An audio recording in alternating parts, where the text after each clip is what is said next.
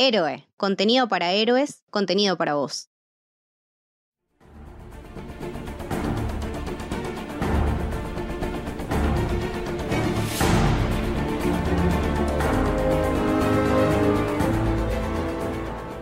Hola, hola gente, ¿cómo están? ¿Qué dicen que cuentan? Bienvenidos, bienvenidas nuevamente a Marvel Flix Podcast.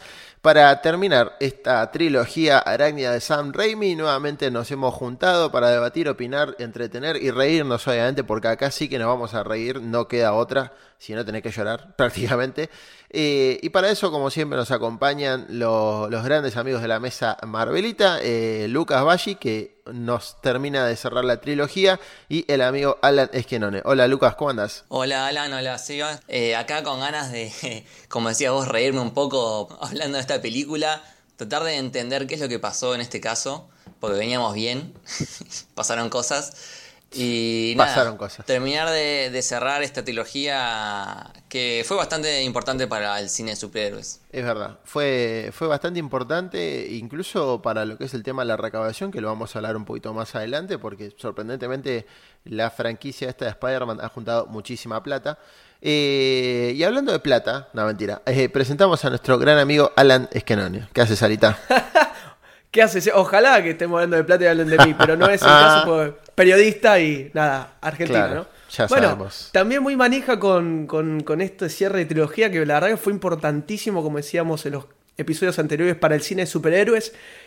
Pero también qué difícil que se le hace a, a muchas sagas y demás concluir, ¿no? Siempre las terceras partes corren por ser las más difíciles, las más malas también. Se me ocurre también el, el Batman de Nolan, que obviamente no, no estamos hablando de, otra cosa, pero también que le costó mucho estar a, la altura de sus anteriores películas y más como la segunda. En este caso, la anterior con el Doctor Octopus como villano fue súper especial y me parece la mejor de todas estas tres películas. Sí, coincido claramente y además de eso, eh, al presentar son dos villanos tan fuertes como Octopus y el Duende Verde en las primeras dos, uno esperaba obviamente la llegada de Venom, que es súper popular por los cómics y por la serie animada también que se hizo en los 90.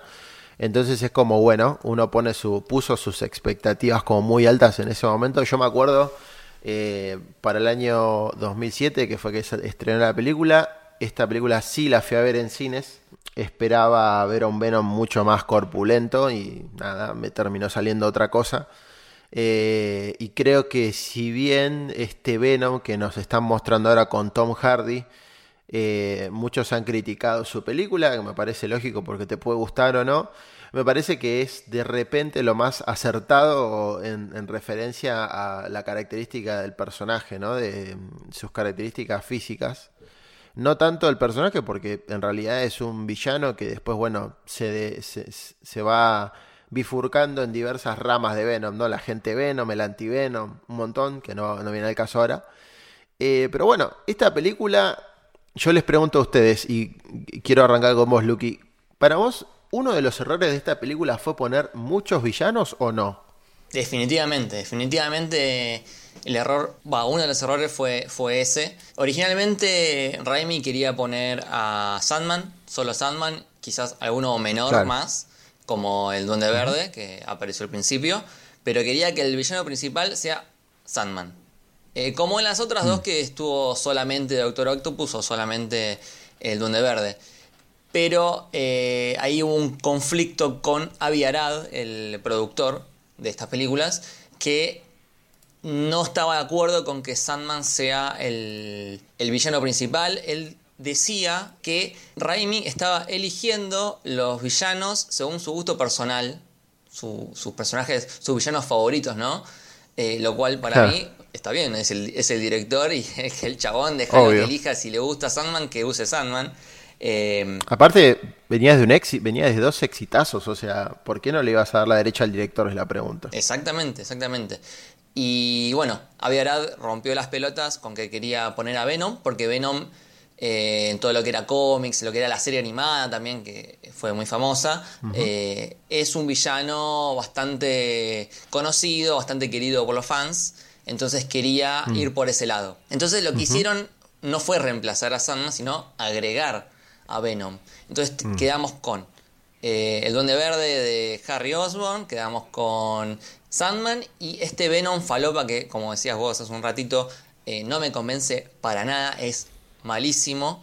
Eh, aparte es muy mal construido porque es muy rápido, después ya hablaremos más adelante, pero aparece muy, muy en el final y no hace nada, no tiene ninguna construcción. Creo que a, Sandman mm. creo que al menos sí lo, lo intentaron construir un poquito, lo mismo con Harry. Creo que ahí se ve un poco más el director, ¿no? Dándole un poco más de, entidad al personaje de Sandman que al propio Venom. Sí, sí, de hecho, eh, el mismo Raimi, antes, desde antes de hacer Spider-Man 3, dijo que no le gustaba el personaje de Venom. No le gustaba para nada. Mm. Eh, decía que no era interesante, que no era. Eh, que le faltaba humanidad, decía. Por eso no lo quería usar él y se lo metieron de prepo y obviamente creo que ya de por sí lo, predispuso mal para, la película. Sí, coincido totalmente, me parece que, que, los errores... Bueno, Avi Arad se hizo muy famoso por, por pifiar un montón de cosas, o sea, más allá de que le damos la, la, derecha porque, porque hizo buenas cosas, también hay que decir que cuando se equivoca, se equivoca y feo.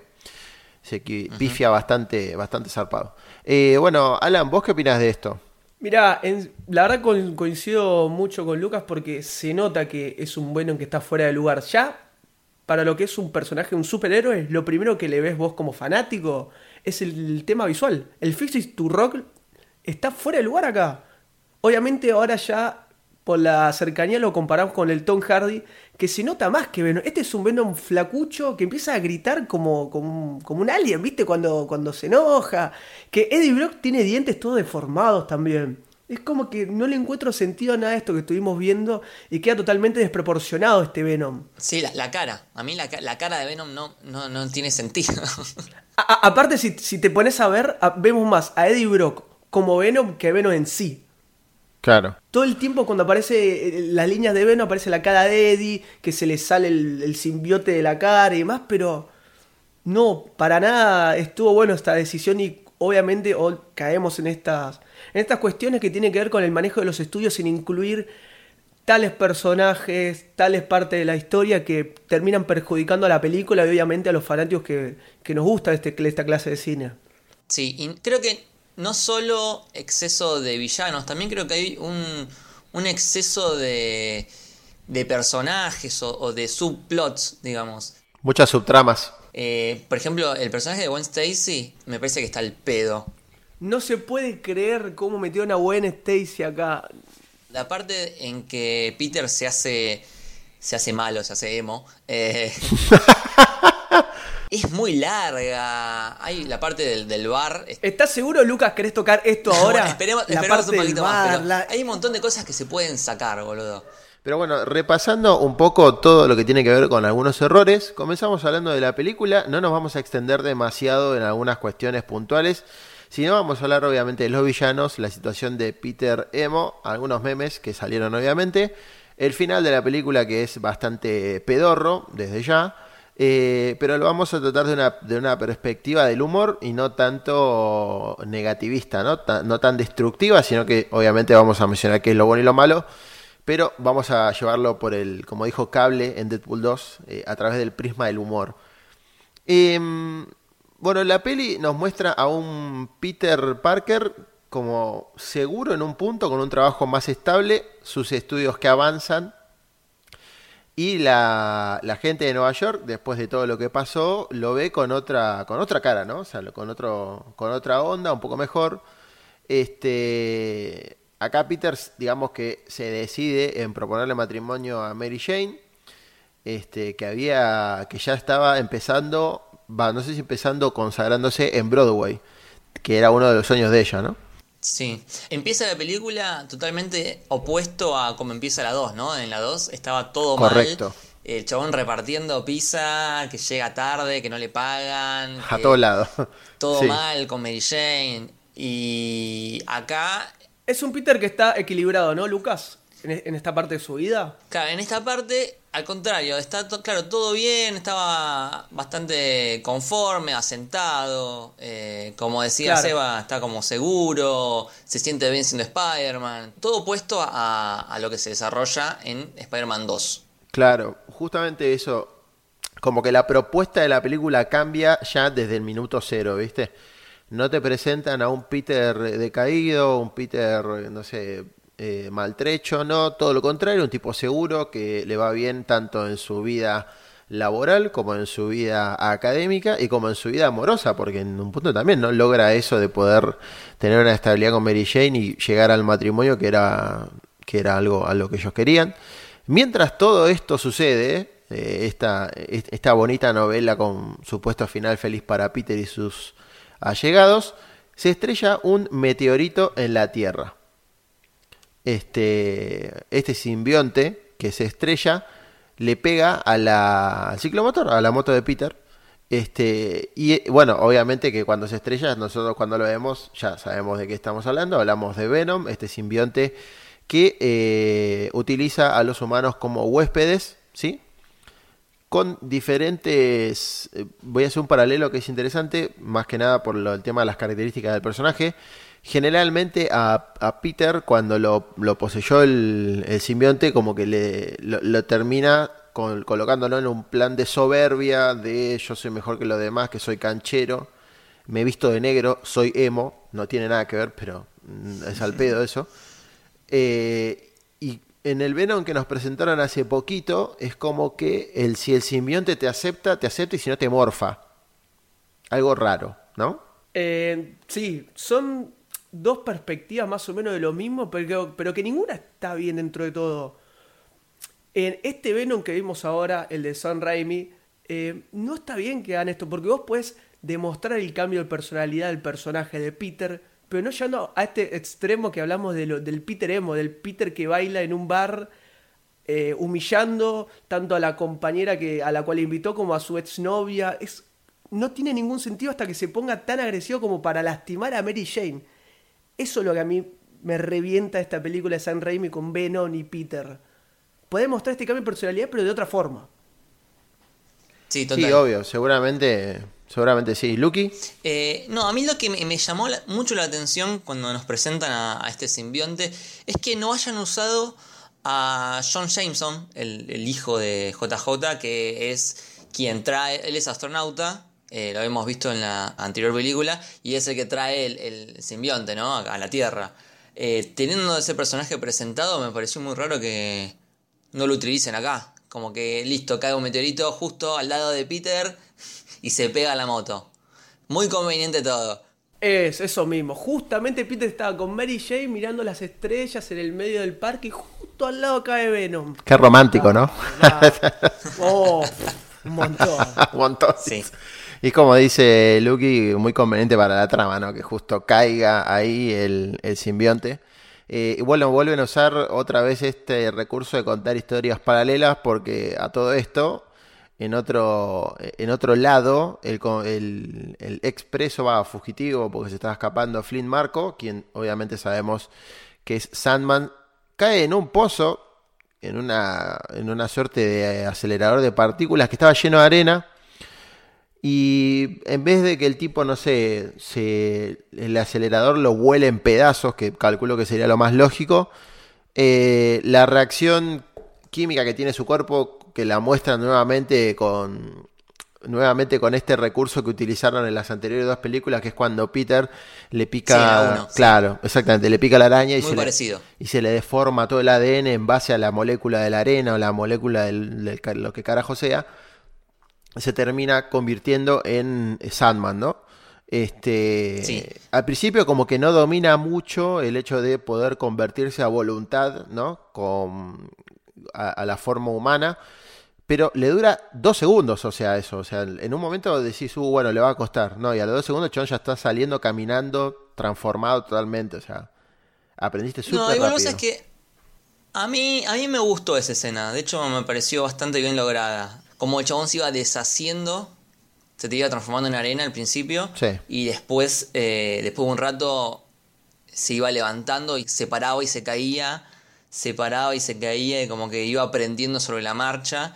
Y me partió el corazón cuando en un momento quiere. Mm, Agarrar la, cadena. Una cadenita y no la puede agarrar porque está hecho de arena. Eh, me pareció que estaba bastante bien. De hecho, esa escena de la transformación estuvieron como dos años para hacerla.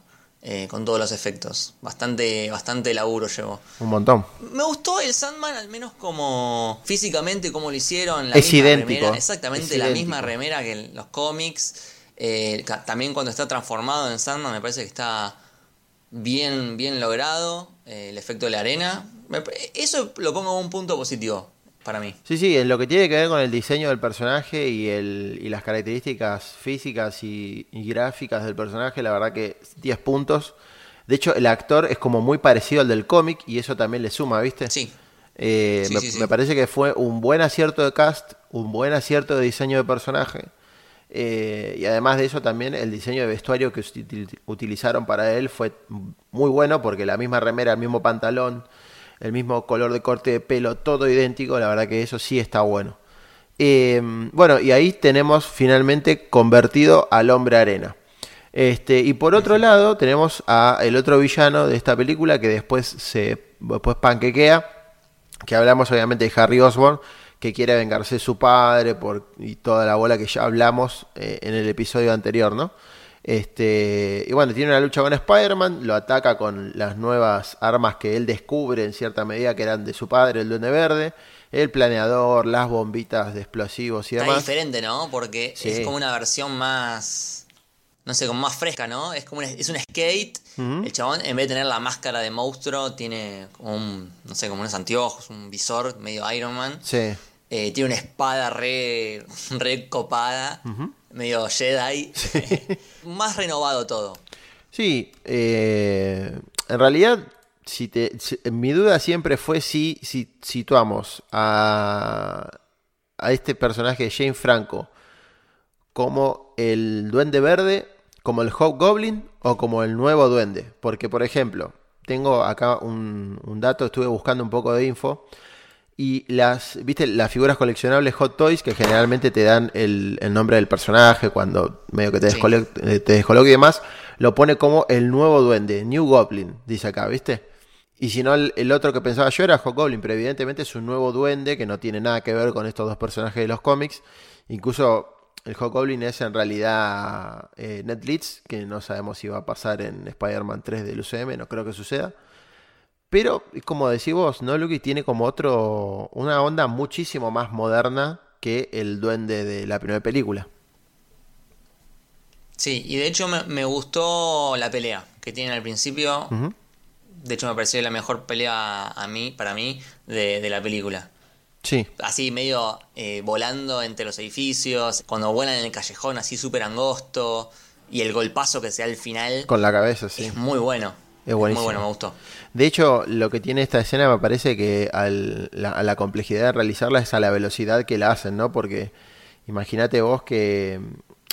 eh, Viste que el vuelo del duende es como súper rápido y pasa todo Sí, eh, en segundos.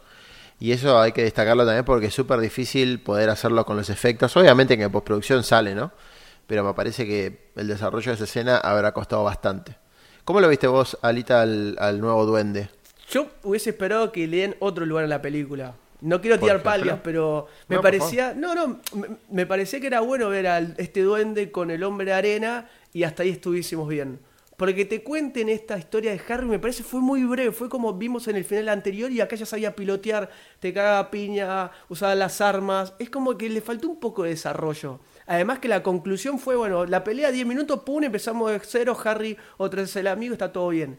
Me llevó mucho la atención eso, la verdad, y no me gustó, si soy sincero, no me gustó. Aparte, lo que me di cuenta también en la pelea, como decían antes, el golpazo que se pegó, Peter como que lo desnuca en cierto punto. Claro. Cuando le tensa la lateral y yo, che, re heavy lo que le está haciendo al amigo. O sea, yo pensé que con ese golpe se desnucaba y lo mataba, mirándolo hoy, ¿no? Hmm. Pero bueno, Igual tenía el, el suero este de. El Sí, mismo el suero que le tenía el padre. Eh, por eso quizás lo, lo resistió de esa forma. Y... Pero sí, es, es, cómo suena ese golpazo es tremendo. Pierde un poco la memoria y se olvida casualmente de, del hecho de que Peter es el hombre araña, ¿no? Nuevamente, esta conveniencia, como decía Muy eh, conveniente. Súper conveniente. O casualidad. Sí, porque que se olvida de algunas cosas y de otras cosas no. O sea, se acuerda quién es Mary Jane. No se acuerda que es millonario. No se acuerda lo del padre. No se acuerda nada. Eh, me- medio raro, medio selectivo, ¿no? La- O sea, igual amnesia.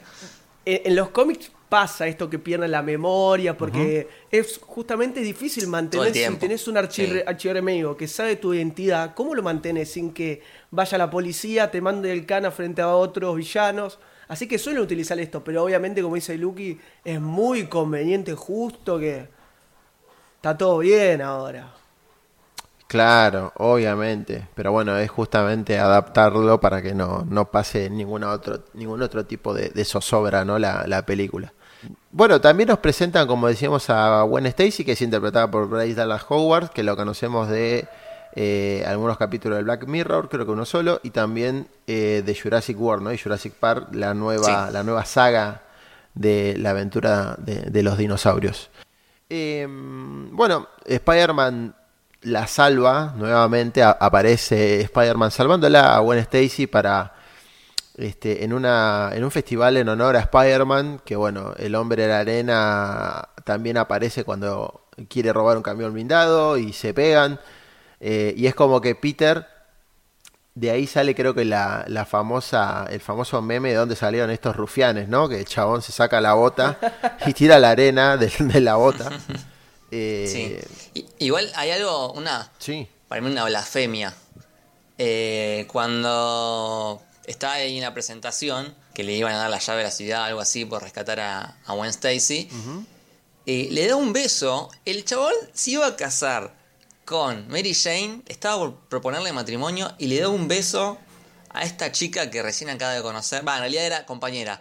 Pero es una blasfemia eso. ¿Cómo vas a hacer eso? Mary Jane estaba ahí, a cinco minutos estaba hablando con ella. Aparte, eh, el mismo Peter le dice a, a Gwen Stacy, che, dame un beso. Dale, dame un beso, lo están viendo todos. Sí, no, no.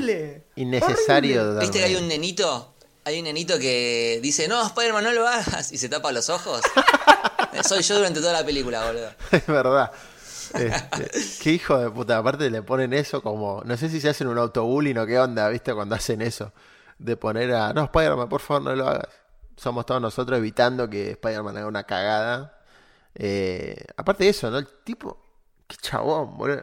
¿Vos viste que recién lo habían echado a Mary Jane de la obra? Recién la habían dejado afuera hace cinco minutos atrás. Ahora Peter se come una amiga enfrente de ella. Pobre Mary Jane, la puta Ah. que lo parió. ¿Cómo sufre Mary Jane en esta película? Está toda la película, toda la película hasta el último minuto sufriendo. Toda. Aunque se mande la suya también, Lucas, ¿eh? Acá Sí, todos se mandan la suya, ¿no? Bueno, pero de muy poca venganza igual. Sí, sí, sí, está bien, está bien, la banca, la banca. Acá todo el mundo hace lo que se le canta no el culo. sé. En esta película. No me gustó, eh, a mí ya me, a esta altura ya me molestaba un poco este triángulo amoroso que estuvo en la 1, estuvo en la 2 y ahora de vuelta volvemos al triángulo amoroso Harry, Peter y Mary Jane. Ya me parece un poco repetitivo todo, tipo, bueno, soltemos un poquito esto ya. Está muy manoseado ya, ¿no? Ese término, como se ve, el triángulo amoroso de que, bueno, hoy no me da bola Harry, voy con Peter, pero Peter se fue con Dada y voy a hacer lo otro. Basta, maestro. Ya pasó, ya pasó en la 1, Ya pasó en la está. 2, es como que basta, des- descansemos un poquito de eso.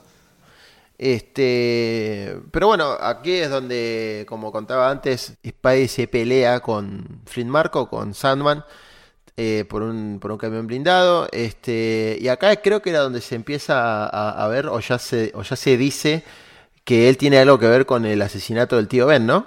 Sí, otra cosa que no me gustó para nada, pero para nada. El asesinato, todo lo que pasa entre Spider-Man, el ladrón, que lo va a buscar, todo. Eso ya quedó bien claro. eh, es súper fiel al cómic. Y acá es como que se ponen a escarbar de vuelta en ese momento y encima lo, cam lo terminan cambiando. Mm, Me pareció que podrían haber ido por otro lado. No, no sé, no me gustó mucho eso. Además, la historia de Sandman, como te la cuentan con respecto a la hija, o sea, tiene un trasfondo, tiene un desarrollo que me, para mí, dentro de todos estos personajes de- en esta película, fue como el que mejor estuvo resuelto. O sea, se notó la mano de San Raimi, como contaba Sí, antes Lucas, sí. en la escena que se está transformando, ¿viste? Se nota que está bien cuidado en cierta medida a Sandman, pero em, meterlo en este quilombo, el tío Ben, para que tenga algún tipo de cercanía con Peter, me parece súper falopa y fuera de lugar también. Sí, necesario aparte es generar ese vínculo también de Peter, otra vez poniéndolo en el plano de la venganza por la muerte de su tío Ben, porque en realidad Peter le provoca eso, ¿no? Un, estado de venganza contra, contra Sandman que realmente yo particularmente lo veo necesario. Es justificar e- es- ese enojo, ese- esa bronca, Claro. ese estado de ira que no tiene sentido. Es volver para atrás toda la construcción que, que tuvo en la 1 y la 2. O sea, él se manda esa cagada, aprende, eh, toma una decisión, una responsabilidad y a partir de ahí crece. Y acá, o sea, entendemos que es por culpa del, del simbiote este que le está afectando la personalidad, pero no sé, no, no me gustó eso. Volver a ese tema, no, podrían haber escrito otra cosa, otro conflicto distinto que sea causado por Sandman para cos- cosa que le dé motivos a, a Peter de, de- de enfrentarlo, pero volver a lo de Tío Ben me pareció un despropósito. Sí, sí, totalmente un despropósito innecesario, así que... Pero bueno, evidentemente ha- ha- han optado por esta opción para devolverle a Peter el sentimiento de venganza por su tío, como para darle una cercanía y un motivo más para pelearse con, con Sandman. Para mí, como coincido con ustedes dos, innecesario absolutamente. Podrían haberlo llevado por otro lado la, la villanés de Sandman, ¿no? Este, pero bueno, en fin. Eh, bueno, y acá, inmediatamente luego de esto, que, que Peter tiene, descubre esto, ¿no? Que esta, este vínculo pasa lo que termina sucediendo, que es la unión del simbiote con, eh, con Peter, ¿no? Mientras él duerme. Una escena bastante bien, bastante buena para mí, me, me gustó. Sí, Como- se despierta colgado. Claro, es como, viste, se despierta, como el simbionte también recorre la cama y empieza a, a, a adueñarse del cuerpo de Peter, ¿no? A mí esa escena me gustó bastante. Debo decir que, que el, el- el efecto que usaron para la textura del simbionte está bastante bien lograda también, ¿eh? Está muy buena. Estoy de acuerdo, estoy de acuerdo, me gustó cómo lo hicieron. Porque parece que tienen como, es como un bicho, ¿no? Porque tienen como patitas, Claro, como una especie de personalidad, este fluido simbionte. Sí, y además de eso, viste que ha- hablamos un poco de lo que tiene que ver con eh, el- la, la textura la, del- de, de este fluido, que se nota que es viscoso, el sonido que le ponen, el brillo, que tiene como humedad, viste, está bastante bien logrado. A mí me gustó muchísimo cómo lo hicieron y se ve bastante natural en un punto, ¿no? Sí, sí, también me gustó el traje. El traje, Spider-Man en el negro. A eso iba a ir. Me gustó mucho.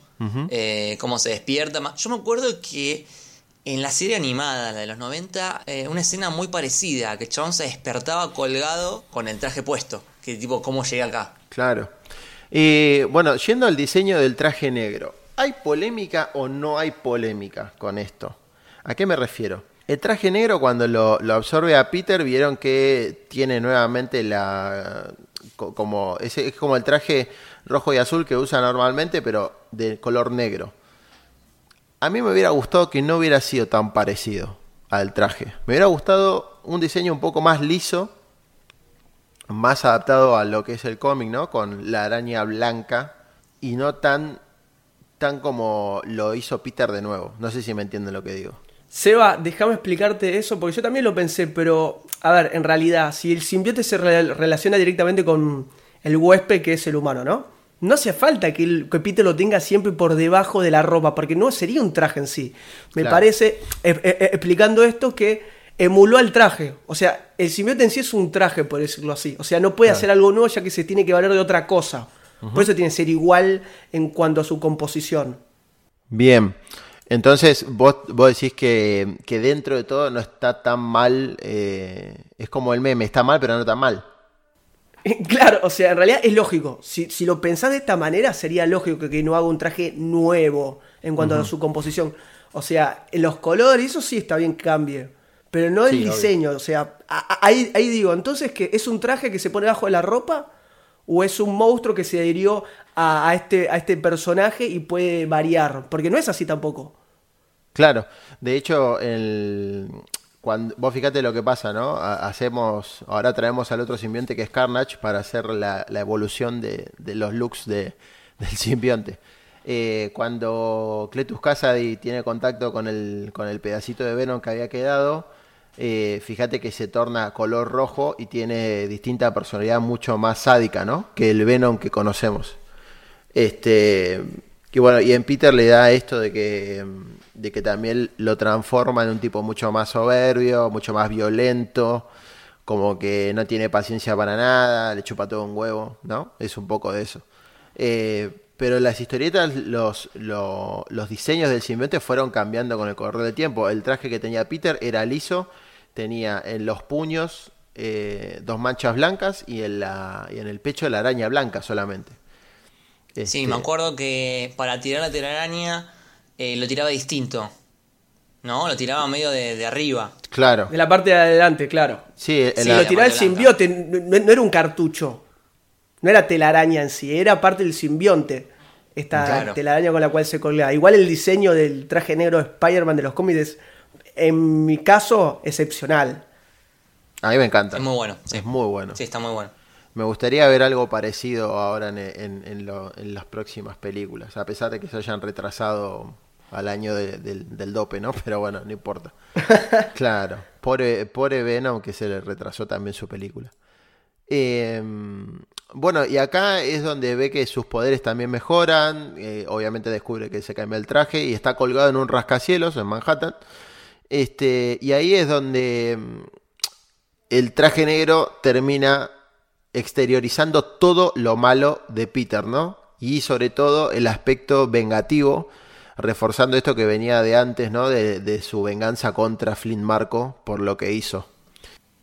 Sí, ahí, ahí es cuando la película Comienza empieza a a, desbarrancar. Es como Cagamos. que hasta ahí venía, venía bien, venía encaminada. Venía Sandman, lo venían construyendo. Y acá es cuando, en el momento en que ya se cambia el peinado, Uh, empieza Es a, un a montón. decaer la película. Es un se montón. va al pasto. es un montón, dice. Es un montón, boludo. Te dejo, te dejo estos momentos para que comiences a expresarte, mi querido Alita. Yo no puedo creer lo que vi. Son, o sea, yo estaba viendo esta parte que va caminando por la calle con música de fondo, bailando solo, mirando a las minas, haciéndole gesto, haciéndose el canchero. Veo, me, puse a pensar, hace poco vi Spider-Man 2. ¿Qué es esto? Estos, aparte, como decía Lucas, son 15, 20 minutos infumables, sacado de contexto, sacado de película, que si cortás toda esta parte, tiene muchísimo más sentido la película. Vi un Peter que ojalá vuelva a ver en ningún lado totalmente como justamente fuera de personaje, en personalidad, en actitud. No le da bola al doctor, eh, ¿cómo es? A... Doctor Connors. No le da bola al doctor a Connors, que también es otro referente para él mientras se está haciendo Claro. el canchero con una mina. Totalmente. Ni hablar la, la, la parte que se rompe, compra la ropita y empieza a bailar. es para irse al cine. Bueno, vos sabés, a mí, obviamente, es, es como re falopa toda esa parte, pero en mi caso es como que es tan mala que pega la vuelta y me, me causa mucha gracia. O sea, hablo específicamente del bailecito, Sí. eh, que de hecho hicieron un chiste en, en Spider-Verse. El chabón, claro, con Como el... que esa escena que, o sea, más allá de todo, es una escena que quedó. O sea, todos nos acordamos de esa escena. Sí, Pero eh. Lucky, ¿e- e- ¿es, consumo irónico posta? O sea, así lo pensó en San Raimi, pues no se me ocurre otra forma No, que pueda pensar que- todos estos no, 20 supongo minutos. que lo, lo pensó desde el punto de vista de querer, eh, no sé, causar gracia de- de- del humor. Eh, no sé si lo logró, es medio rara. Eh, yo lo que sí odio es todo lo que viene después. Hasta ahí es como que, ah, mira qué gracioso Spider-Man bailando. Todo lo que viene después en, en el bar, eh, Uh. que Uh. baila con la silla, se cuelga del techo, que es tipo, yo soy dueño del bar y veo un chabón que empieza a, a colgarse del, del techo, yo te, te, sa- te rajo a patadas, boludo. ¿Qué es- qué Claro, es? ¿cuál haces, Sa- boludo? ¿Sabía tocar el piano? ¿Sabía tocar el piano de Es golpe? verdad. ¿Viste? Man, le estoy pagando a alguien para que toque el piano. Vos correte, tipo, no puedes hacer eso. Eh, toda esa parte no me gustó para nada. Para nada. Pero vos viste cómo termina Lucas esa parte. Ahí cuando yo me paré y me voy a la... Le pegó a Mary Jane. Ah, te da bronca eso. ¿Vos boludo. entendés que Otra empujó? blasfemia. O sea, ya teníamos el beso a Gwen Stacy enfrente de Mary Jane y ahora le, le pega a Mary La Jane. empuja. Es La, la concha de tu madre. Claro, aparte, aparte te dan ganas de entrar a la tele, a la pantalla, o algo y cagar a trompadas a Peter, porque dale, boludo, ¿qué haces? Sí. Este, la, la- la maltrataste, claro, las dos, y aparte terminaste usando a, a Gwen Stacy para darle A Gwen. celos a Mary Jane y después eh, le terminás pegando, amigo, y antes le diste un beso a otra piba delante de ella. Sos un hijo de puta, boludo, o sea... Por eso, Seba, yo te decía que está tan fuera del personaje este Peter Parker que para mí tenía un flaco San Raimi que le decía, che, en el cómic Peter hace así y esto. lo-". Para mí lo echó, viste, se calentó, lo echó a la mierda Sí. y empezó a tirar esta, esta gilada que no tiene ningún tipo de sentido. Y te juro, me dolió. O por ahí fue una venganza para ridiculizar a Avi Arad, ¿viste? El chabón que. Ah, ¿vos querés Venom? Bueno, yo te voy a dar a Venom. Toma, toma, claro. Acá tenés el puta. Venom, hijo de puta. Claro, fue una onda así. Perdón. Claro, pero bueno, luego de- del, del descargue de Alan y Lucas en este momento. eh, Gracias. No, por favor, sabes que no hay problema. Eh, sí, obviamente, la, la peor parte de la película comienza con eh, la- el cambio de personalidad tan drástico que tiene Peter con esto de empezando eh, a, maltratar a todo el mundo. Bueno, antes de esto, eh, él localiza a, a Sandman. eh, pelean en un túnel del subterráneo y bueno, él termina creyendo que rompiendo una tubería de agua pudo utilizarla para volverlo barro a- al hombre de arena y de así asesinarlo y, vengar, y vengarse por lo que le hizo a su tío Ben, ¿no? De hecho, él termina haciendo eso, él cree que lo mata, este, y le va a contar a la tía May sobre la presunta muerte de, Claro. de Sandman por parte de Spider-Man. Y la tía May le dice, no. ¿Qué ¿Qué hace, no maestro? hace esas cosas. ¿Qué hiciste, amigo? Claro. No, papu, no, te equivocaste. Te equivocaste feo. Ahora, yo te pregunto, ¿te acordás que la vez pasada habíamos hablado que decíamos que esta tía May es como que sabía, pero se hacía la, la que no sabía, ¿no? Se hacía la, la boluda, por decirlo de alguna forma. Sí, sí, para mí, de hecho, para mí sabe, sí, sí, para mí sabe. Eh, Sabe completamente. Por eso cuando, cuando Peter le dice esto, la mina, es como que se lo dice a, a Peter, ¿no? Spider-Man no hace esas cosas. Se lo dice como mirándolo, como que, ¿qué hiciste, flaco? Claro, este es, es bueno y acá es donde donde la tía May hace como una suerte de adaptación de la frase de Don Ramón eh, cuando le dice que obviamente además de, de que la venganza va a ser mala, o sea es malísima, lo va a terminar perjudicando a él porque lo va a envenenar por dentro más aún todavía. Sí, sí, totalmente. Eh, hay, un tema, o sea, yo entiendo que el cambio de personalidad tiene que estar porque es la idea, es la idea del simbionte, que, le cause esta soberbia, esta arrogancia, pero me parece que está llevado al extremo. Me parece que se fue un poquito de mambo, para mí, en mi opinión. Sí, para, para mí se fueron un poco al, carajo con todo esto, ¿no? Eh, hablamos de, la, de cómo cambió Peter tan de golpe aparte y terminó asesinando, o entre comillas, creyendo que asesinó a, Sandman. Lleva eh, al extremo toda esta parte odiosa de él, llevando a Gwen Stacy a un lugar, haciéndose el copado y terminando ter- usándola para un propósito súper eh, súper malévolo, que es darle celos a, a la mujer que él quiere con otra, o sea, nada, nada que ver. El tipo haciendo el ridículo en un bar, dejando mal parado a todo el mundo, queriendo destacar, hacerse ver, después le termina pegando a Mary Jane. No, la verdad, un desastre. Eh, ah, y a todo esto no- nos salteamos una escena eh, que es cuando le iba a proponer matrimonio en el restaurante francés. Que a, a esa parte me quedé de risa con el. eh, con el chabón. Con el- el, recepcionista. con el que metre, Bruce sí. Campbell me cae de risa porque el chabón le, le, le hacía la seña para que. esa parte está buena. Es buenísimo. Aparte el tipo le da como consejos a Peter, ¿viste? El metre. eh, y, y ahí es como que se empezó también a, a ver que, que esto ya era cada vez más decadente todavía, ¿no? Sí, porque él estaba muy, muy en la suya, muy egoísta. Mary Jane la habían echado y Spider-Man no, no le daba bola, hablaba siempre de él. En un momento está bien marcadísimo cuando le quiere sacar una foto a Mary Jane en, en el festival ese y, y termina como sacándole la foto a un cartel de Spider-Man más que a ella. Exactamente. Pero bueno, también acá es donde Peter vuelve a pelearse con Harry Osborn, luego de toda, de toda esta historia. Le dice a Mary Jane, o sea, Peter le dice a Mary Jane que, que, mm, perdón, al revés, Mary Jane le dice a Peter que está enamorada de otra persona y lo deja, ¿no? Este, Sí, porque hay, hay otra falopeada que es que de repente eh, Harry ataca a, a Mary Jane Sí, y le dice, haz lo que digo o, o te vas a morir, algo así, y Mary Jane va y le dice eso. Eh, Mary Jane, como que nunca te muestran que se cuestione qué, qué le está pasando a Harry, ¿no? Porque Mary Jane no sabe nada de lo de Harry. Como que lo asume, no sé. Sí, y supongo que debe intuir o, o- o dar por asumido la situación y es como que la, ella no se cuestiona ningún tipo de, de cuestión, nada. O sea, ella es todo sí, sí, sí, sí, sí y, y en ningún momento se para, piensa dos segundos y como que se reflexiona sobre algo, ¿no? Eh, se va, se va, sí, pará, pará. favor. Igual Mary Jane está, está hinchada las pelotas ya con estos dos pelotudos. ya, dijo, bueno, si quieren matar, mátense entre ustedes, ya está, viste. Pobre Mary Jane, en esta película estuvo tan bastardeada, todo el tiempo la trata mal, la basurea, no le dan bola, la utiliza, la manipulan, o sea, pobre, pobre la actriz eh, Kristen, Kristen Dunst, era, Kirsten ¿no? Dunst, sí, Sí. Kirsten Dunst. Sí. Qué bajón, boludo. Son Mary Jane, pero esta Mary Jane pedorra. Me dolió. Verla así me, me hizo mal, boludo. Perdón. Sí, y mirá que hemos pasado por versiones.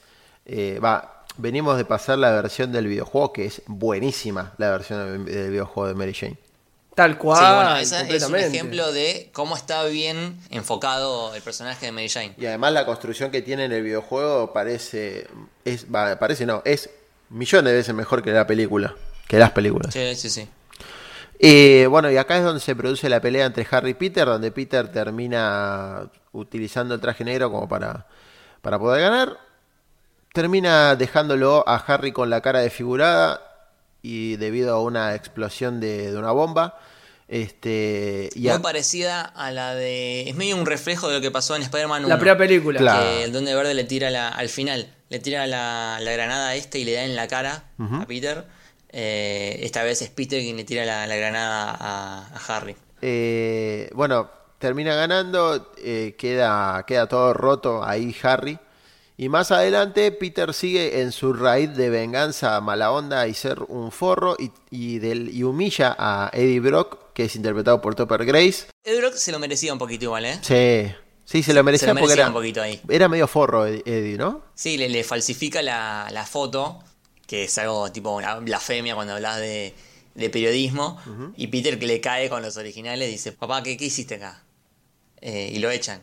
Lo echan y lo humilla. Pero un poquito de Eddie Brock se lo merecía. Sí, bueno, obviamente que sí.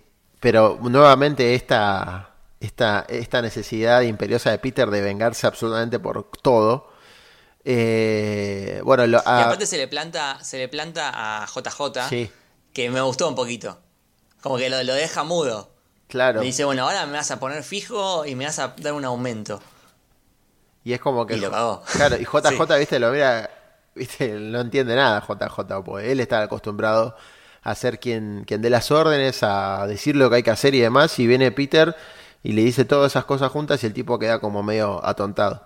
Eh, bueno, y acá viene lo, lo que ya hablamos antes: eh, el trajecito negro, el peinado emo. Por Dios, ese peinado emo. Totalmente innecesario. Totalmente innecesario el peinado emo. Bueno, baila, hace la boludez de pararse en la puerta del local y empieza a hacer el bailecito, una mezcla de Macarena con meñadito medio extraña, pero claro, es una onda así, boludo. Sí.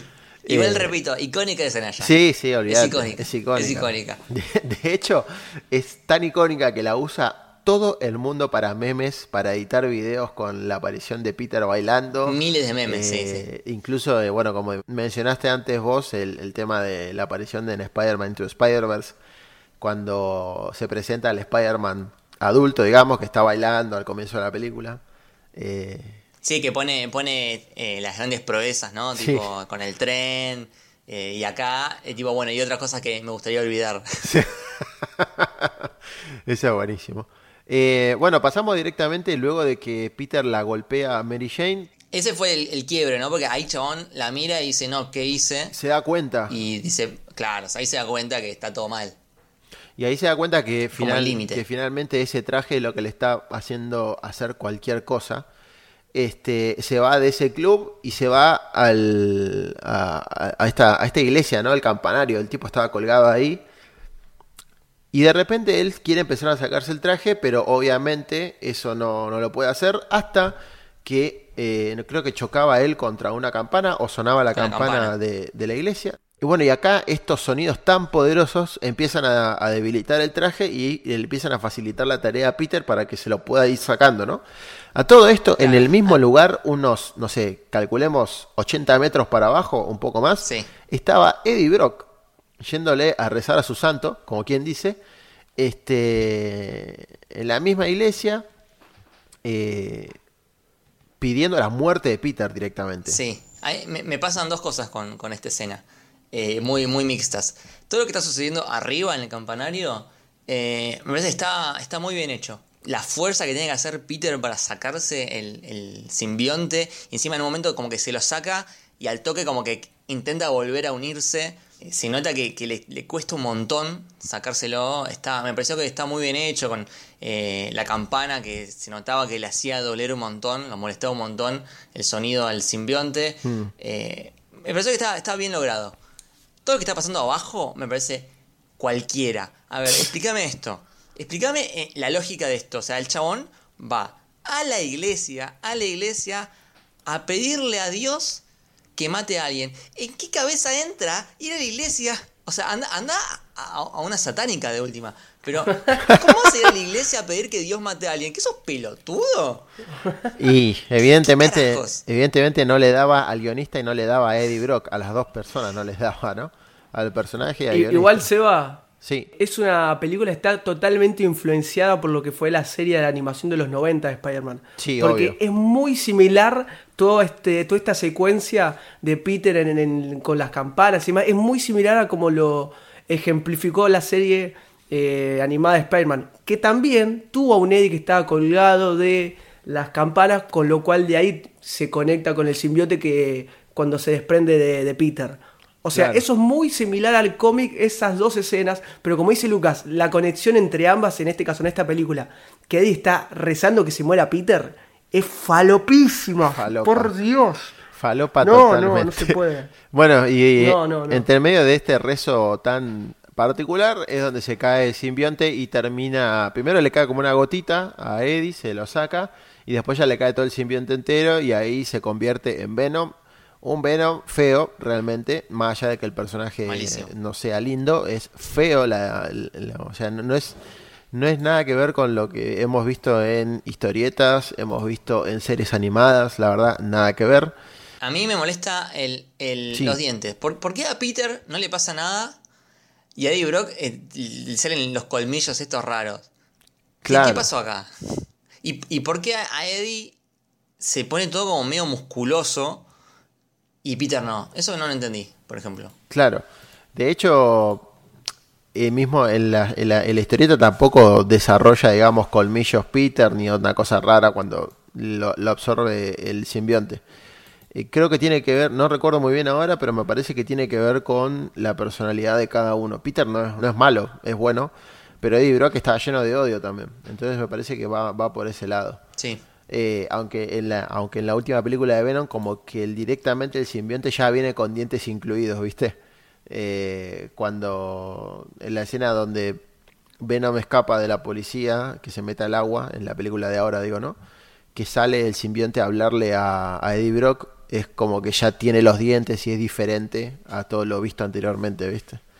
Eh, pero bueno, es un pequeño gris que está bueno también empezar a teorizar para ver qué sale. Sí, me parece que está bueno, igual entiendo lo que quisieron mostrar, Mm. es como que el mismo simbionte eh, tiene efectos diferentes eh, según el, el anfitrión, ¿no? O sea, en el caso de Peter se- es como que se pone un poquito mal, o sea, claramente es más agresivo, pero con la base de Peter, eh, que es un chabón súper bueno, no fue tan extremo y cuando entra en, en Eddie Brock se va a la mierda en, maldad, digamos. Claro. Bueno, y después, eh, el, después de toda esta escena, Eddie se encuentra con el hombre arena y le pide, va, le propone en realidad eh, que se junten para destruir al hombre araña. Y el hombre, el hombre arena claramente acepta. Terminan secuestrando a Mary Jane en un taxi y ya nos, ya nos estamos acercando al final de la película, ¿no? Este, terminan secuestrando a Mary Jane en un taxi y la cuelgan por, con toda esta telaraña que crea el simbionte. Eh, obviamente, nuevamente ut- utilizan el recurso del secuestro de Mary Jane para atraer a Spider-Man o Peter vez, Parker. La tercera vez, la tercera vez, ¿eh? No, Tercera vez. claro, no se calentaron por otra cosa, ¿viste? Solamente era atrapar a Mary Jane nuevamente, ponerla a gritar a Kirsten Dunst aproximadamente por 30 minutos y que aparezca. Usaron lo- los mismos gritos que en la 2. Sí, ¿no? Ni Capaz. siquiera le hicieron gritar. O sea, agarraron los gritos de la 2 y lo pusieron en esta. Y yo creo que después de tantas, después de dos películas que se gritó todo, ya dijo, no, muchachos, en esta película no pienso gritar. Sí. Y a todo esto, Peter había ido a um, pedirle ayuda a- al Harry y todo este deformado. Y Harry le dice que no. Eh, y acá pasa una cosa que me parece re cualquiera, pero mal, pero mal, zarpado, porque, bueno, Peter se va y aparece el mayordomo este, el, el Jarvis de la B, y le dice, señor Osborne, eh, yo cuando limpié las heridas de su padre estaban hechas con su mismo deslizador. Su padre murió por su propia mano. Eh, ahora me lo venís a decir. Hace ¿Por qué no se lo dijiste antes? dicho. Qué ¿Por viejo de mierda. insisto? En este momento me lo venís a decir. Qué, Ah. Qué desastre. Bueno, y aparte el tipo aparece como de la nada encima, ¿viste? O sea, Siempre está espiando, ¿no? Siempre estaba por ahí atrás viendo a ver qué pasaba. claro, Raro. no es como Jarvis que está en todo momento con, con Tony, sino que el chabón aparece como diciendo, eh, señor, quería comentarle que su padre murió eh, bajo su propia su propio deslizador. Buenas noches. Y se fue, ¿viste? ¿No te Eh. parecía algo importante para decirme en el momento en que sucedió? Claro. Un, un desastre. Bueno, ahí te das cuenta que, que fueron a buscar la excusa más falopa también para que Harry desista de su, de su mala onda con Peter. En fin. Deciden rescatar a, a Peter, llega para rescatar a Mary Jane. Aparece obviamente Venom en toda esta, esta cuestión, ya que tenían este plan malévolo. Eh, se pelean un poco en el aire, ¿no? Se tiran desde el edificio hacia abajo y se empiezan Sí. a pegar, qué sé yo. Una vez que termina todo esto, que Spider-Man cobra bastante fuerte en un punto, eh, Mary Jane... Le, le- Sí. le dan entre, entre Sandman y, y Venom, pero le dan para que tenga, ¿eh? Bastante fuerte esa escena. Sí, ba- bastante, bastante fuerte, es verdad. Cobra Con el Sandman este gigante sin cuello. Sí, ¿no? Eso también me pareció medio...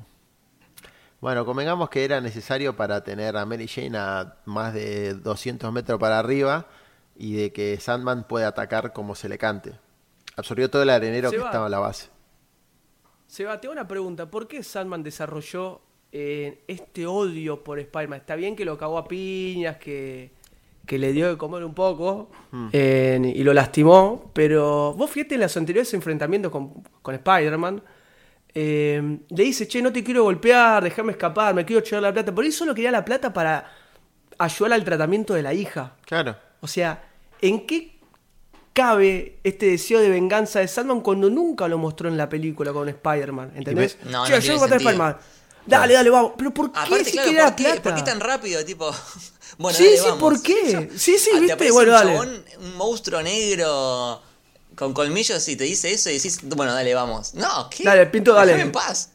A- a- aparte, colgar a Mary Jane de ahí para matarlo no tiene sentido. Justamente también hablando de Mary Jane, fíjense que nunca fue la prioridad posta para Spider-Man ni, ni, ni Jay Franco, ni, ni Harry, porque siempre está a punto de morirse y se salvó por sí misma. Porque cuando se le está por caer el camión, se tira del auto, después se agarra de otra cosa de Venom. O sea, se salvó porque estaba ella, no porque estos dos hijos de puta la, la- la querían salvar de verdad. Claro, bueno, y no, qué sé yo, si lo pienso ahora se me ocurre que la venganza es porque casi lo mata, pero nada que ver, o sea, en ningún momento tiene un justificativo valedero para, para ir y tomar revancha de Peter. Eh, Pero, pero vos fijate a- a- al final de la película, perdón para adelantar un poquito, que Sí. le dice, che, loco, yo no quería, viste, pintó, pero todo bien. ¿Qué? ¿Por qué? ¿Entendés? A- ahí te das cuenta que no tuvo ningún, ninguna validez lógica todo este enojo de Sandman. Sí, ni hablar. No, no tiene ningún sentido. La cuestión es que después de que sucede, sucede esto de que Peter cobra bastante a mano de, de Venom, a manos de Sandman, también Peter se da cuenta que Venom es Brock, porque bueno, saca la careta, lo que decía Salan antes. O sea, este Venom es como que muestra quién es todo el puto tiempo. O sea, en ningún momento sigue siendo, es Venom Venom, sino es Eddie Brock con el traje con una máscara medio poner. Eh, no sé si será cuestión de presupuesto o qué, pero bueno, evidentemente fue así. Mary Jane le termina lanzando un ladrillo para que no termine de asesinar a Peter. eh, lo distrae. Este. Bueno, y acá es donde aparece el hombre arena gigante, toda la bola. Y cuando parece que está todo ya finiquitado, que Peter va a dejar de existir en esta tierra, aparece su gran amigo Harry Osborn. Lo salva con un bombazo en la cabeza del, del hombre de arena sin cuello, como dijo Lucky, y empiezan a pelear contra ambos villanos, ¿no? Eh, le da la oportunidad Sí. a Peter de que rescate a Mary Jane, otra vez la misma historia de siempre. Eh, Harry Osborn termina liquidando al Sandman gigante y va a ayudar a Peter para terminar de matar a Venom, o por lo menos de debilitarlo lo suficiente. Eh, bueno, acá es donde Venom le termina sacando el planeador este, y termina cayendo. Harry cae sobre unos, sobre unos tubos de, de metal. Y eso es lo que le vuelve a dar la, digamos, el recuerdo a Peter de que el Claro. sonido lo hace mierda al simbionte. Este, y bueno, acá es donde Venom se recupera después de esto, intenta eh, apuñalar a Peter, le quiere clavar el, el- el cuchillo o lo que fuera. Creo que era la, las aspas de la, de- de la- del deslizador de Harry y termina muriendo Harry, ¿no? Sí, muy parecido a cómo muere su padre. O sea, muere por eh, las cuchillas de su propio deslizador. Todo una cosa autorreferencial en todo tiempo.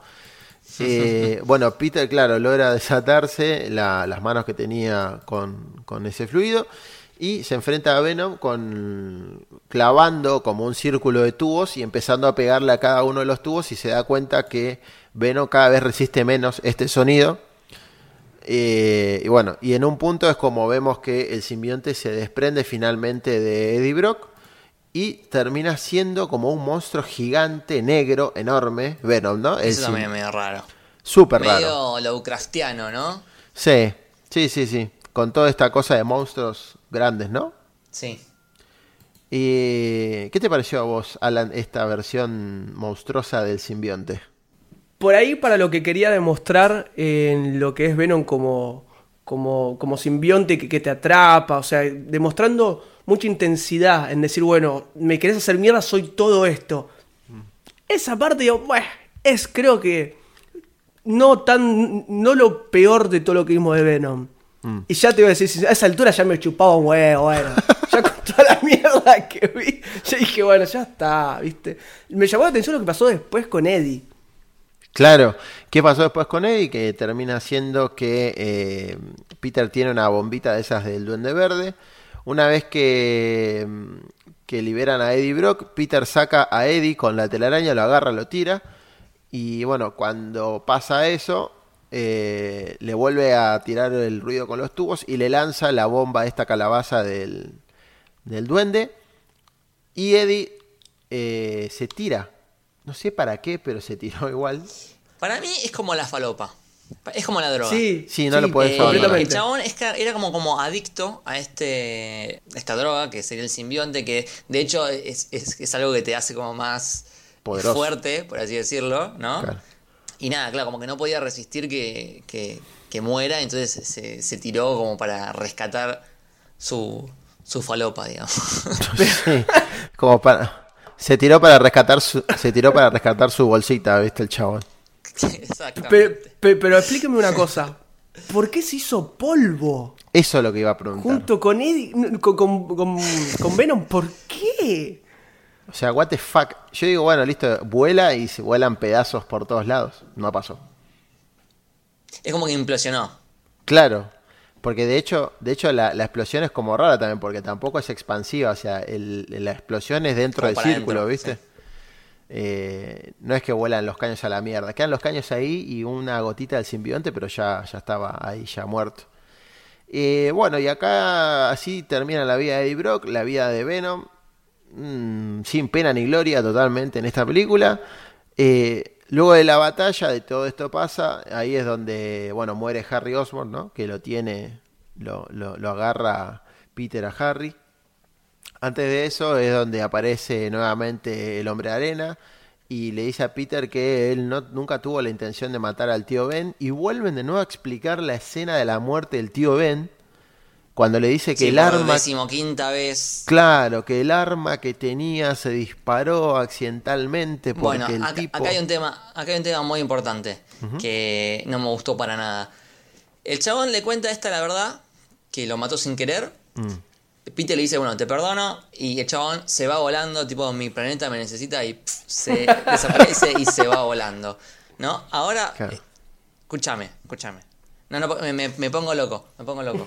El chabón, prim- en primer lugar, me importa un carajo que se te haya disparado el arma. O sea, Claro. eh, es homicidio culposo. obvio Eh, a lo sumo podrá de- te, te- darán menos años si demostrás que fue un accidente, pero eh, tenías un, un arma en la mano y mataste a un viejo. y salías de chorear o sea, si, si todo se te escapó el tiro o no, pero es culposo. Así que el chabón debería ir a la cárcel. Debería como mínimo ir a la cárcel. Más allá de eso, después el chabón intentó robar un, un camión de, caudales, eh, lo cual también es un delito.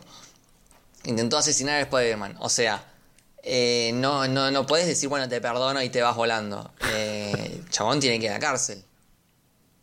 No, no, no, puede- esto no puede. Me parece que no puede quedar me así parece que Raimi quiere ir por el lado de, de una película que hable del perdón, porque después vamos a ver más adelante que Mary Jane, después de todo lo que le hizo Peter, lo perdona, lo cual tampoco me- gustó mucho, pero eh, creo que Sam Raimi quiere ir por el lado del perdón y por el lado de que todos tenemos defectos, pero no, no me parece el enfoque correcto. Claro, me parece No sé. que capaz de Raimi es un garantista, ¿viste? Entonces el chabón dijo, bueno, le perdonamos todo, señor, se puede ir tranquilo. Este, pero sí, eh, es, muy raro lo, todo, cómo termina además, ¿no? Termina siendo perdonado, se fuma cual desvanecido por Thanos, se va, el hombre de la arena. Eh, y acá es cuando Peter se junta con Mary Jane y Harry, que está agonizando. Eh, bueno, se perdonan, ¿no? En una escena, ponele que emotiva. Eh, y bueno, Harry muere. Peter se queda sin su Sí, amigo. Y pasamos al funeral de, de Otra Harry. Se va, un se va. funeral. Sí. Sí. De- Déjame detenerme un segundo antes que a Harry, Harry se muere porque vemos que el deslizador le atraviesa el pecho. O sea, pectorales. Acá vos tenés el corazón.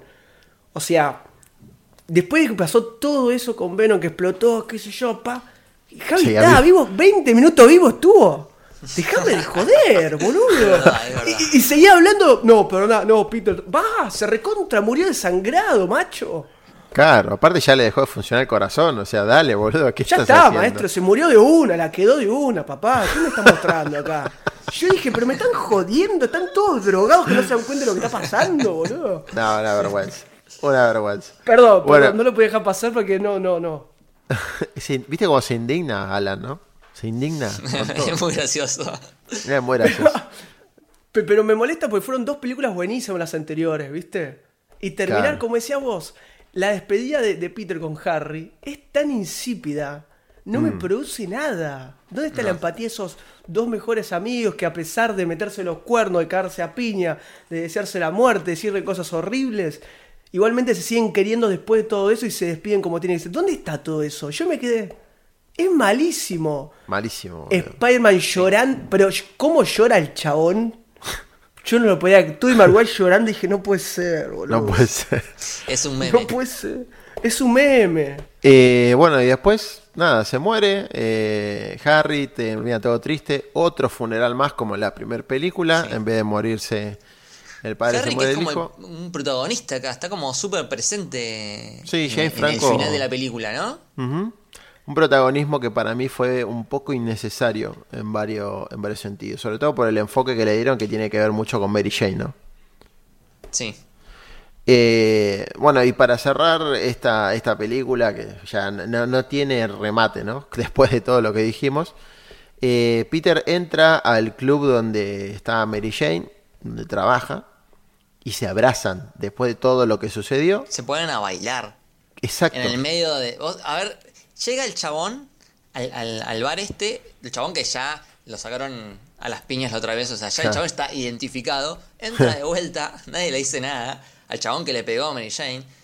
Eh, Mary Jane estaba trabajando, estaba cantando, para de cantar, se baja del escenario Hmm. y se pone a bailar con Peter en el medio del bar que no había nadie bailando. tipo, no, no, ¿qué, qué, qué onda? ¿Qué, qué? Es súper raro. eh, y, Muy y termina ahí la película y es como súper anticlimático. O sea, es literalmente el final de la saga y termina súper me. O sea, no me transmitió absolutamente nada. No, no es una buena escena. No, nada. Nada que ver con las otras dos que.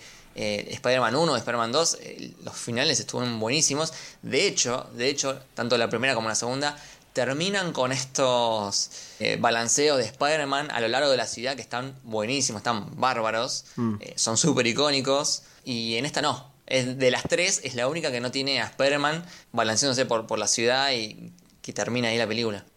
Claro, y aparte también que te la- las primeras dos terminan con reflexiones súper profundas, ¿viste? De, de Peter Sí. hablando. Acá termina medio con una frase recontramersa, o sea, súper falopa. Sí.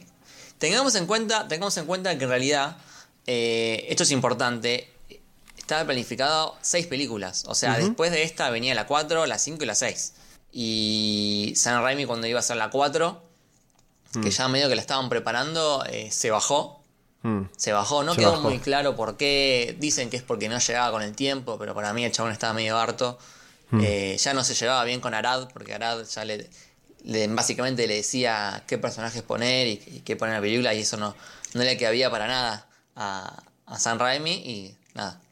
El, el problema acá que es que esta película, que fue bastante malarda, Malarda. terminó siendo, eh, sin querer, el final de la saga, ¿no? Mm. Esta es es el final de la saga y la película desde el principio no fue planteada como el final de la saga. Ellos pensaban que esto seguía para largo. eh, entonces no se preocuparon por darle un, un final como quizás sí la de, mm, la de Nolan, la de Batman, que quizás más allá de que la tercera para mí es, es la peorcita de las tres, tiene un final, cierra todo. Acá en la Spider-Man 3 no cierra nada. Claro. Igual me parece que hacer seis películas hubiera sido muy riesgoso. Porque después de ese, de este, de este papelón, pongámosle el nombre, no- era muy difícil volver para atrás, me parece. Sí, pero quizás si, si hacían una Spider-Man 4 y le iba mejor, Mm. creo que el odio a Spider-Man 3 iba a ser menor. Sí, obviamente. Eh, si, si pasaba desapercibida en- en- entre dos películas que estén buenas, quizás no, no hubiese sido lo mismo. Hoy en día es muy odiada Mm. por esto, porque era el final de la saga y el final tiene que ser épico y no lo fue. Claro. Bueno, fíjate vos que de hecho Sony fue a buscar directamente a David Coeb, que fue el, el guionista de la primera película, que fue un éxito, Sí. que fue muy buena, eh, para eh, fue a buscarlo a él y a James Vanderbilt para escribir los guiones de la 4, 5 y 6. David Coeb iba a estar Sí. a cargo solamente de la 4 y iba a tener un cast muy interesante y otra vez iba a volver a poner más de un villano. El primero iba a ser Dylan Baker, que es el que estaba interpretando al Dr. Connors, que en, este, en esta versión iba a ser el lagarto. Sí. John Malkovich iba a ser eh, el buitre. Eh, Adrian Toomes, Muy parecido, muy parecido. muy, ¿eh? muy parecido, muy parecido. En ese momento hubiera sido un bombazo. Y el Dr. Connors que, que ya te lo había mostrado sin el brazo, Lo iban ticiando, ya estaba presentado, digamos. claro. Eh, Anne Hathaway iba a ser Felicia Hardy, eh, obviamente que es gata negra, pero le iban a cambiar el nombre. eh, pero después Rey me dijo que no, que iba a ser gata negra porque se llama así el personaje, obviamente. Iba a ser como una suerte de la asistente del buitre, un papelón hubiera sido esto. Sí, sí. Y bueno, y después había otro rumor que decían que eh, Bruce Campbell iba a ser misterio, pero que sí que no. El actor dijo que jamás. Raimi le dijo que iba a ser misterio. Eh, pero eso terminó siendo más bien una teoría y un rumor que una cosa confirmada. Sí, eh, o sea, esto claramente no, no sé si va a tener buen rumbo. Ojalá hubiese quedado en la 2, ¿no? Tipo la 1 y la 2 que terminan perfecto y no hubiese existido la 3. Claro. Pero bueno, lamentablemente existió. Y porque también la, le- le- en vez de, como decía el de, el de la cerveza, que no voy a decir el, el chivo, porque lo importante es la cerveza, porque lo importante es el dinero, amigo. Entonces había que hacer una más. Claro. Así que bueno. Sí. Una conclusión para esta saga, Alan, Te voy a hablar de mi corazón más puro y sincero. por favor. Primero, con re- respecto a esta tercera película, los guionistas tomaron de la mala en esta. Así te voy a decir. To- tomaron de la mala porque no se puede entender cómo haciendo dos grandes películas, la segunda puede ser la mejor live action de Spider-Man hasta ahora. ¿Cómo pudieron haber terminado una saga así? Aunque, como ustedes decían, que no estaba pensado para que termine. Pero, ¿cómo puedes hacer una tercera parte de esta manera? Con tantos horrores de guion que hay muchísimas cosas, creo que el 70% de las cosas que dijimos acá no tienen sentido cómo los construyeron, yo no lo puedo entender. La verdad que me di cuenta que me dolió mucho en su momento ver esta película en el cine, después de las otras dos grandes partes y terminar con esta de esta forma me rompe las pelotas, sinceramente. Y te da un poquito de bronca.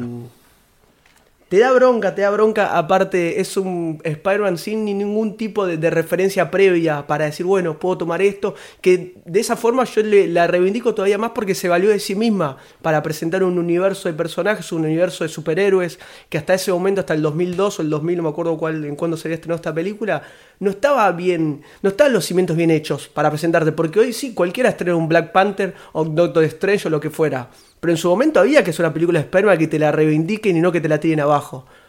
Por eso la van con muchísimo estas dos primeras películas, no tanto esta última, y me queda con un buen sabor con lo que con Spider-Man 2 que no tiene nada que ver con esta última.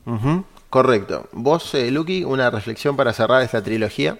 Sí, siguiendo lo que dice Alan, eh, yo a la 3 la trato de olvidar, me quedo con las primeras dos, que son increíbles. La primera es muy importante para mí porque la fui a ver cuando tenía 10 años con mi papá al cine y salí maravillado. Yo ya era fan de Spider-Man desde la serie animada de los 90, pero cuando fui a ver esta película y que hace todo bien, me parece que la 1 es una película perfecta de Spider-Man porque tiene todos los elementos clásicos que tiene que tener el personaje, digamos. Eh, todos los elementos básicos los tiene es el mejor origen hasta ahora en live action porque el de Amazing Spider-Man con Andy Garfield a mí no me gusta para nada, el de Tom Holland no, no vimos el origen, así que eh, es la película que a una persona que no conoce a Spider-Man le tenés que recomendar para que vea que empiece por ahí. Spider-Man 1 de Sam Raimi es eh, la película perfecta para conocer a este personaje. Luego Spider-Man 2, la segunda, explora mucho más la psicología de Spider-Man y, va mucho más lejos y mucho más profundo. Eh, es mucho más humana, por eso es tan buena me parece. Eh, y tiene un villano increíble también. De las siete películas que hay live action de Spider-Man, las mejores dos son de esta trilogía. Así que en general me parece que esta trilogía es muy buena. Creo que fue muy pero muy importante para el cine de superhéroes porque sentó las bases para todo lo que vino después, sobre todo la, 1 y la 2. Eh, sin esas no creo que hubiese existido la trilogía de Nolan de Batman, sin esas no creo que haya existido eh, el MCU como lo, lo, vimos hoy en día. Por eso me parece que es importante recordar siempre eso. Y me parece que Sam Raimi hizo un laburo increíble y por eso estoy muy contento de que vuelva al cine superhéroes ahora con Doctor Strange 2.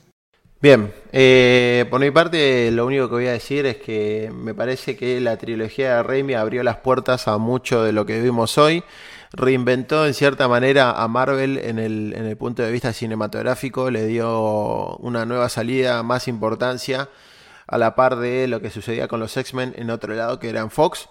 Me parece que el acierto el gran acierto de Sony en, en todo sentido fue traerlo a Raimi para esta trilogía y que haga las dos películas que hicieron, las primeras que fueron brillantes. Y bueno, capitalizó Marvel una franquicia que estaba, si se quiere, dormida, no muerta, sino más bien dormida, eh, aprovechando los recursos de la época y generando, como bien dijimos, Lucky, desde el comienzo y con Alan, desde el comienzo de esta, de esta saga de podcast, que eh, esto terminó dándole forma a lo que hoy conocemos como Marvel Studios en cierta manera, ¿no? La introducción de Aviarad como productor, Kevin Feige trabajando de manera oculta, lo, supimos después de muchísimo tiempo, que él asesoró en gran parte de, la película. Y bueno, eso devino luego en dos, dos películas totalmente olvidables de Amazing Spider-Man, que me parecen, en mi opinión, malísimas. Eh, en ese caso prefiero la 3, ¿eh? Prefiero la 3 de Spider-Man a, la sí, totalmente. En, en, Amazing. Las borré de mi, de mi mente. No, para mí también. Pero, pero, pero, escúchame, este Peter que es canchero, que anda en skate, que hace trucos con la telaraña del skate, que le, da, le, cuenta a Gwen Stacy dándole un beso eh, con una telaraña, trayendo alguna telaraña que es Spider-Man. Me parece también, qué bosta, hermano. Me hiciste un Peter súper ingenuo con Tobey Maguire y este que es un capo, un fachero, un buena onda. una cagada. Menos mal que yo Tom Holland, chicos, perdón. Sí, menos mal que yo Tom Holland y nos, y nos refrescó un poco al personaje, por lo menos en cines, ¿no? Eh, bueno, ha terminado esta saga junto a Camino del Héroe. Eh, gracias, Lucas, por, por haberte sumado y haber recorrido este sendero arácnido con nosotros. Muchas gracias a ustedes por invitarme a hablar de este personaje que me gusta tanto. Eh, la pasé muy, pero muy bien, me divertí mucho. Y nada, cuando quieran hacemos otro. y hablar, sí, no hay problema. Mandale nuestros saludos a, Camito, eh, que, no, que, no, pudo estar, no pudo estar presente. Eh, bueno, Alan, terminamos la saga de Spider-Man y ahora con qué vamos a robar próximamente. Y hay que seguir robando porque para eso estamos acá, ¿no? Pero deberíamos ir por lo que es la saga de X-Men en el cine, me parece, volver a esos primeros inicios, a este camino superheroico para más en el cine. Y déjame saludar a Lucas, a Camito, que la verdad son, son grandes compañeros podcateros de radio, de, de fanatismo por Marvel y toda esta falopa que nos encanta. Y estuvo muy, muy bueno este viaje por esta trilogía San Raimi. Sí, la verdad que estuvo muy bueno. Eh, yo le agradezco a Lucas por haberse sumado y haber grabado tres semanas consecutivas. Eh, la verdad que estuvo, estuvo muy lindo.